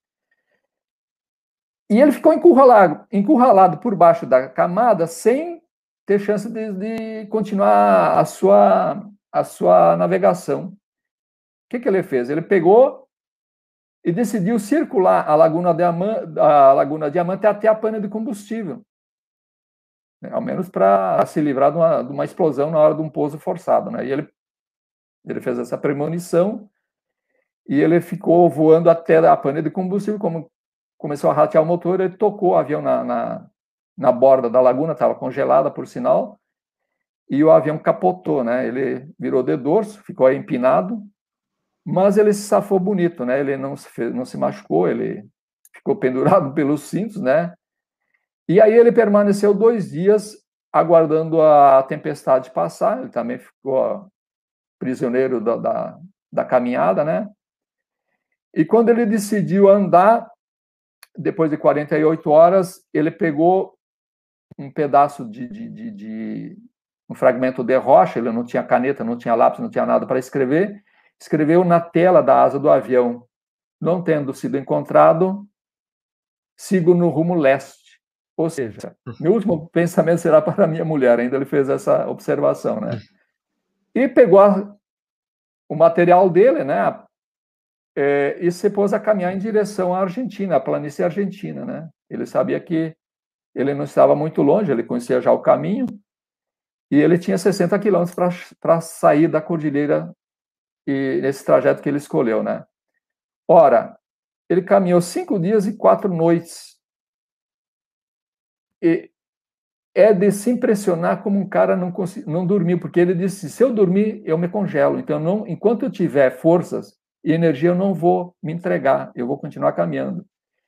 E a história dele é, é, é terrível, cara, é fantástica ao mesmo tempo, mas terrível, né? Porque ele, o sofrimento dele, é claro que me faz lembrar o acidente do, do, do, dos uruguaios, é muito mais terrível, porque aí houve uma, uma situação muito diferente. Mas o Guilherme ele fez uma caminhada, cara, de 60 quilômetros entre as montanhas, solitário, é, escorregando 300 metros ladeira abaixo, retomando o caminho, encontrando corredores sem saída, retornando para o topo da montanha, caminhando dia e noite, caminhava em, na noite enluarada enquanto dava, quando não permitia ele tinha uma lanterna. E assim foi, até quando é, no quinto dia ele consegue sair da montanha e e ele é ele se baixa se abaixa para tomar água num riacho no arroio Yaucha né Yaucha um arroio argentino e quando ele vê do outro lado tem umas cabras tomando água também. E ele se assusta né? Quando ele viu as cabras ele deu um berro e também tinha um garoto do outro lado do arroio. Aí que ele foi ele foi encontrado né? A história é, é, é bacana cara. Foi assim eu eu confesso como eu fiz esse livro esse capítulo do, do, do, do Henri Guillemot foi um dos, acho que uma das narrativas que eu incorporei o personagem com mais densidade, que você se coloca no, no, no, sofrimento dele e você começa a caminhar junto, né? Então ele, ele é muito emocionante. E tanto é que depois a história dele lá nos Estados Unidos virou filme, né? Asas da Coragem. Acho que alguns já viram esse filme de 40 minutos. E é um filme muito bacana, né? E mas ao ler o livro as pessoas vão ter assim uma noção muito clara porque e eu até estive lá próximo do, do, do local do acidente dele, em São Carlos, que é sul de Mendoza, para colher elementos, e até hoje existe na vida, viva a memória da, de alguns historiadores o local onde ele foi encontrado e também recolhido, porque quando ele foi encontrado, ele foi recolhido por Saint-Exupéry, que Saint-Exupéry era um dos aviadores do, do, da aeropostal que estava à procura, vasculhando a cordilheira para encontrar o avião de Guilherme. E quando ele estava no almoço no restaurante Mendonça, ele ficou, foi anunciado que ele estava uh, Guilherme estava vivo e estava a caminho uh, daquele povoado de São Carlos. Ele pegou um Latte 25 e foi, com mais dois mecânicos, foi ao encontro deles, né? Pousou ao lado da rodovia para recolher o colega. A princípio é básico porque é, essas histórias são muito detalhadas, são muito significativas, e é bom que o leitor tome conhecimento lendo o livro, né? Aqui não tem tempo para falar isso aí, né, Roberto? Mas são não, as mas foi... mais, mais interessantes. Foi muito cara. bom, é como eu falei, aventuras, falaram do MacGyver, eu lembro do Indiana Jones, que ele também se colocava numas enrascadas, né? mas é, essa do Henry também, ele machucou, lembra? Você conta no livro do que o pé dele, ele não sabia nem como andava mais, né? Porque ele é. machucou o pé, era rocha, água gelada. Tinha que abrir a botina que... com canivete. Tinha que abrir a botina é. com canivete para caber o pé dentro da botina, né? É. E, e, e vocês imaginam? Ele andou 60 quilômetros, não foi? 60 Exatamente. Não é, não é fácil, gente. É, é, aquela área muito ruim. Bom, gente, é, o, eu agradeço uh, o Teomar por essa brilhante apresentação. É o que eu queria mesmo, Teomar, como eu falei antes com você, antes da gente entrar no ar. Pessoal, olha, você tem que. É, são duas, dois casos que eu li do livro que eu falei, pô, o pessoal é, vai, vai ficar vidrado de saber. E ainda mais nessa aviação do, da década de 20, né? Você imaginar que hoje você tem aviões modernos de última geração cruzando os antes, você imagina o cara cruzar naqueles aviões. Realmente eram heróis, né? grandes aviadores. Show eu posso de bola. Falar uma coisa? Eu posso falar uma coisa? Pode, Robert? pode. Uhum. É, eu estou oferecendo no LinkedIn para as pessoas individualmente, principalmente o pessoal da linha aérea. E a satisfação é tão grande, cara, tão grande, porque assim tem comandantes, tem pessoas que leram Santos do Perri, leram alguma coisa sobre a Aeropostale, só que o meu livro, depois do, do, do A Linha, do Fleury, é o primeiro livro brasileiro, praticamente um dos primeiros livros brasileiros que conta a narrativa de forma didática, organizada pela cronologia, desde a criação da Latecoère, lá em Toulouse, até depois se transformar em Air France. Então, o livro ele é muito bacana porque ele traz uma sequência cronológica de forma didática, o que foi uma coisa e o que foi outra. Tanto é que teve um, um sujeito lá em Jacarepaguá, agora há poucos dias, me comprou um livro, e ele disse assim: Eu estou muito curioso para conhecer seu livro, porque eu vejo que aqui em Jacarepaguá um, tem um aeródromo que foi construído pela Latequer. Então, o que, que acontece? A Latequer não chegou a operar no Brasil, porque a Latequer foi vendida, foi comprada pela Aeropostale antes de operar. Então, todos os aeródromos de Natal a Pelotas foram construídos 12 aeródromos na costa brasileira é construção da aeropostal e não da Latequer. Então, existe muita confusão, as pessoas não entendem o que é uma coisa e o que é outra. A Latequer começou em 1918 e veio até 1927, quando o senhor Latequer, o Jorge Pierre Latequer, veio ao Brasil para negociar o espaço para a empresa dele, não, não teve sucesso no Brasil. Então, ele jogou a toalha e Monsieur Bouillou Lafont comprou a Latequer e transformou isso em aeropostal. Logicamente que depois, em 31, houve aqueles problemas administrativos, uh, de, de, de, problemas de, de, de aqueles escândalos, a toda e se transformou, depois, três anos depois, se transformou em Air France, que está aí. Ah, e pouca gente também sabe que a LAN chilena e a Aerolíneas Argentina têm origens com base na presença da aeropostal na América do Sul. É, okay? é e, e, inclusive acho que em Canoas você menciona no livro, tem, acho que não sei se ainda tem, tem um bairro Air France, uma rua Air France, uma coisa assim, que era daquela época ainda que. É, que... Não, tinha um ônibus, tinha um ônibus circular. Ônibus, ônibus. É, um ônibus circular chamava Air France.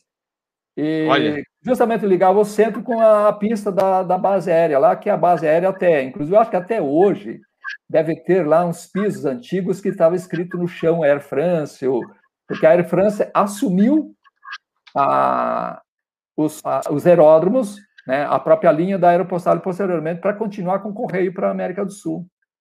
Né? Então, tudo que era aeropostal depois se transformou em Air France. Então, algumas coisas são heranças dessa época. Muito bom, muito bom. Muito obrigado, Teomar, aí pela sua apresentação. O pessoal, então, para comprar o livro, o pessoal já está perguntando: eu quero o livro, eu quero o livro, como é que faz? uh, eu, eu faz, faria uma sugestão, também poderia dar o meu telefone aqui, o WhatsApp, e as pessoas entram em, em contato direto comigo. Porque assim, eu estou eu tô gostando de fazer o livro à venda, eh, digamos assim, diretamente para as pessoas, porque eu mando com uma dedicatória, eu mando para o endereço do sujeito, né? As pessoas entram em contato comigo, voltam a conversar de novo, fazem um feedback muito bacana. Então... Aí, ó, tem dedicatória, aí. tá, tá vendo? Tá ótimo. É, não sei como escrever meu telefone aí, Roberto. Não tem como escrever aí, não. Pode falar no ar, olha. Manda é o 48 48 99 140 1958. Podemos Anotaram repetir? aí? Manda ver. Espera aí que eu estou na, na reta final da, da cabeceira 32, aqui está passando um avião em cima da minha casa, aqui, só um pouquinho. Eu moro em Florianópolis, Opa. aqui bem na final, bem na final da 32. Eu estou a 2 mil metros da cabeceira aqui, então agora passou um sujeito aí em cima. Bom, 48 é 48 99 140 1958. Tá? Pronto, gente, olha aí. WhatsApp. Ainda vai com dedicatória, hein? Ainda vai, vai com, com dedicatória. dedicatória. Ah, show de bola, show de bola. É. Ah, Galera, deixa eu falar, mas... deixa eu falar, só um pouquinho. Fala. O valor do livro é 40 reais, mais 10 de correio. Então, com 50 reais, o cara recebe o, o livro em casa. Paga só depois é. de receber. Paga só é. depois de receber. Junto com o livro vai, um, vai a continha lá, tá? Eu não cobro antes, a minha política é essa. Primeiro vamos garantir o carteiro, depois paga o livro. Olha isso, gente. Muito bom, muito bom. Tá. Olha, muito obrigado, Teomar. É, a gente vai para a nossa rodada final, que afinal de contas o papo tá tão bom Olha, quase, quase daqui a pouco tá chegando a duas horas de live aí, a gente nem percebeu pois aqui, é. só escutando as histórias aqui, muito legal. É. Eu vou começar então pelas considerações finais, né?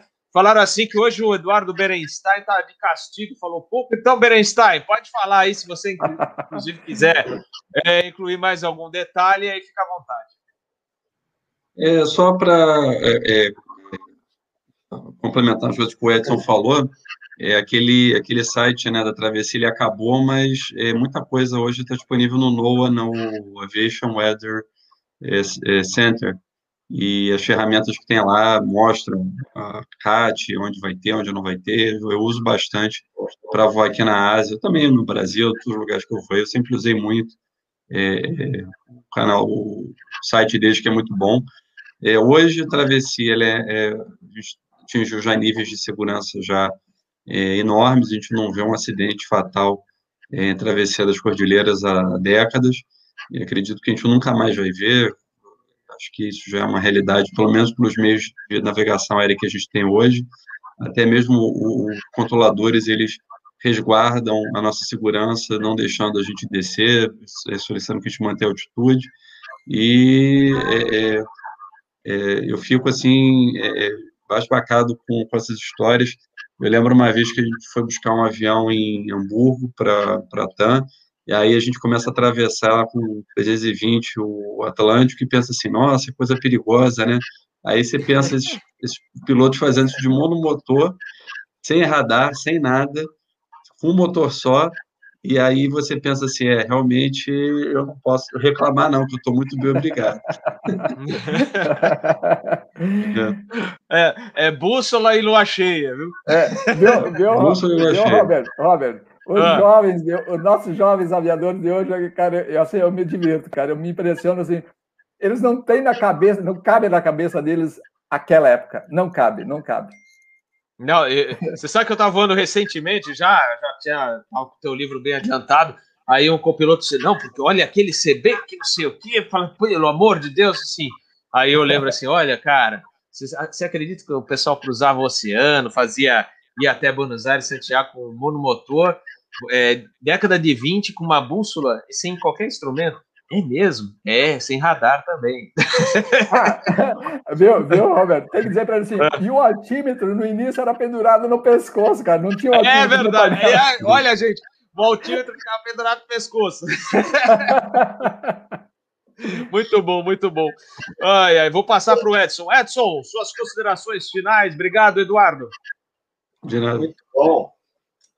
Gostei muito da apresentação do Telmar. Eu vou pedir o livro. É, algumas considerações rápidas aí. Tem a Praia Air France em Fernando de Noronha, correto? Ah, tem. É, e o, o Zé Perry, né, o Exuperry, ele parece que pousava aí no Campete, é isso? Olha, o... Não é lenda. Edson, é, no meu livro, eu separo lenda de história. Eu não misturo lenda com história. Que bom. Para nós falarmos de, de, de lenda ou de mito, nós temos que ter materialidade. Essa materialidade, para falar sobre isso, eu não falo, porque eu não encontrei. Então, assim, o meu livro está muito claro, eu não vou adiantar nada, porque vai quebrar um pouco aquela expectativa do leitor, mas lá no meu livro fica muito claro, o leitor vai chegar à conclusão se foi mito ou não foi, tá? Então, assim, okay. o livro tá... Eu, eu fiz um livro é, um livro baseado em materialidade, é uma pesquisa histórica, né, com fundamentos de, de, pesquisa, com uma coisa bem orientada, inclusive não foi um livro feito à toa. Então, assim, eu respeito as pessoas que constroem lendas, histórias e mitos. Eu respeito, todo mundo tem o direito. Agora, você tem que provar. Então, Sim. aí que está a, a, a, situação. E tanto é que, quando eu fiz esse livro, eu nunca pensei, Robert, escrever um livro sobre a aeropostale. Porque foi um desafio. Justamente porque eu sou exuperrista desde os 18 anos de idade, eu leio. Eu praticamente li tudo e de tudo. O, o voo noturno do Santos Exupéry foi escrito em Buenos Aires, porque a gente sabe disso. Ah, o capítulo 5 do Oasis, que chama-se Oasis em Terra dos Homens, é uma história em Concórdia, na Argentina. Eu estive lá buscando elementos para fazer um, um comentário no, no, meu livro sobre as princesinhas argentinas. Então, assim, ó, você tem que correr atrás do material para provar. Então, essa história, claro, ela é bonita, é legal, ela mora aqui no Campeche. Eu estou falando aqui do Campeche. Né? É legal, tem monumentos, tem... A área do aeródromo, que era da aeropostal, está aqui, em bruto, não pode ser construída, é tombada pelo Ministério da Aeronáutica, é administrada pelo, pela, pela, pela Aeronáutica, né? Agora não lembrei a. É a Aeronáutica, eu vou dizer aí. Então, Comando assim.